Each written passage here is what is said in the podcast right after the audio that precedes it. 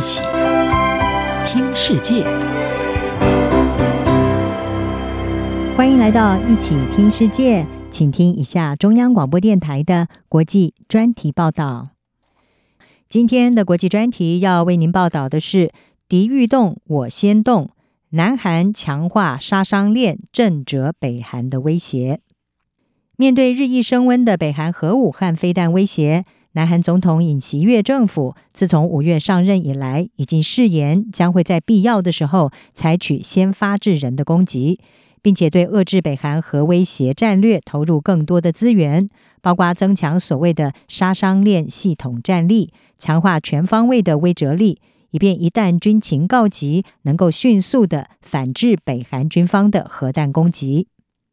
而随着北韩加强核子发展，十年前首次开发的杀伤链系统，要求在一旦发现有迫在眉睫的危机的时候，对北韩的飞弹，甚至可能包括领导高层在内，采取先发制人的战术。在这种敌不动我不动，敌欲动我先动的情况下，南韩的飞弹和战机将会锁定北韩目标，摧毁北韩的弹道飞弹和核子设施。甚至对金正恩发起斩首行动。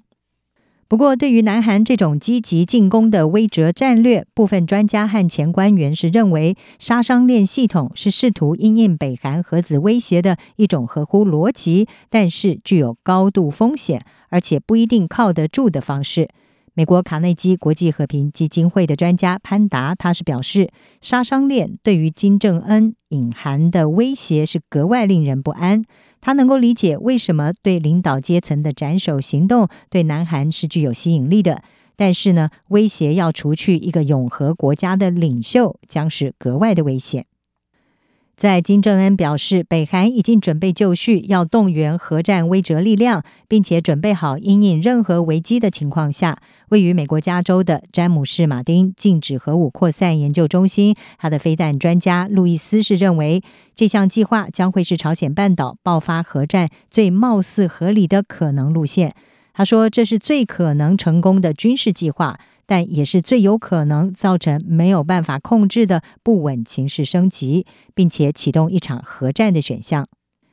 尹锡悦政府则是强调，加强杀伤链系统的震慑，对于确保北韩从一开始就不会启动攻击是至关重要。他下令军方打造强大国防能力。包括把军队打造成结合人工智慧还有高端科技的强军，计划到二零四零年将旗下所有的战斗旅升级成为 Army Tiger 部队，作为一支是以人工智慧和机器人、无人机等装备加强武装，并且引领未来战斗的示范部队。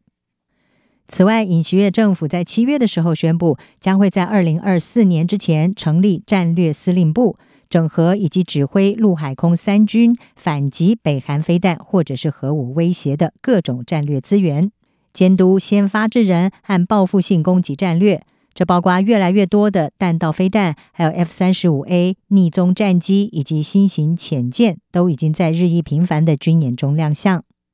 作为杀伤链战略和南韩军方大规模打击报复作战计划的一部分，战略司令部还将会下令所属的军事资产打击敌方目标，或者是拦截敌方的飞弹。结合南韩军方发展的大规模打击报复作战计划、杀伤链系统，还有南韩弹道飞弹防御系统，来共同因应北韩核武威胁。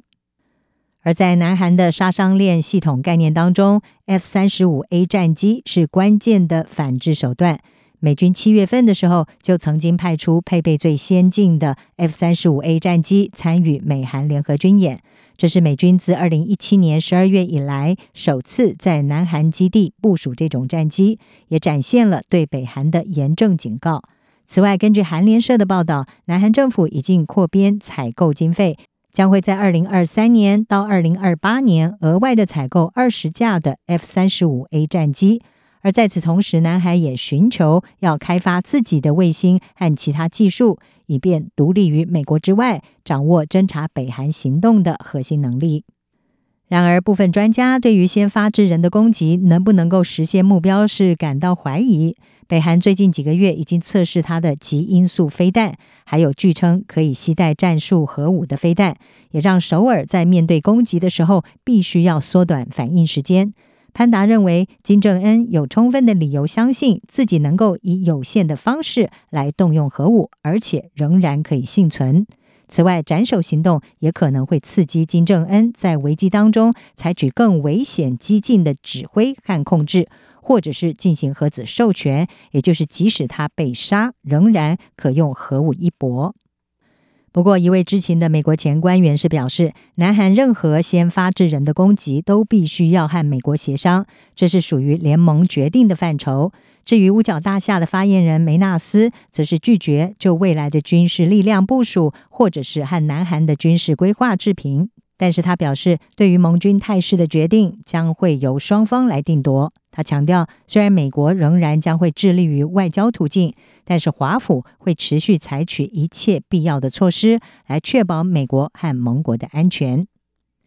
以上专题由吴宁康编撰，还静静播报。谢谢您的收听。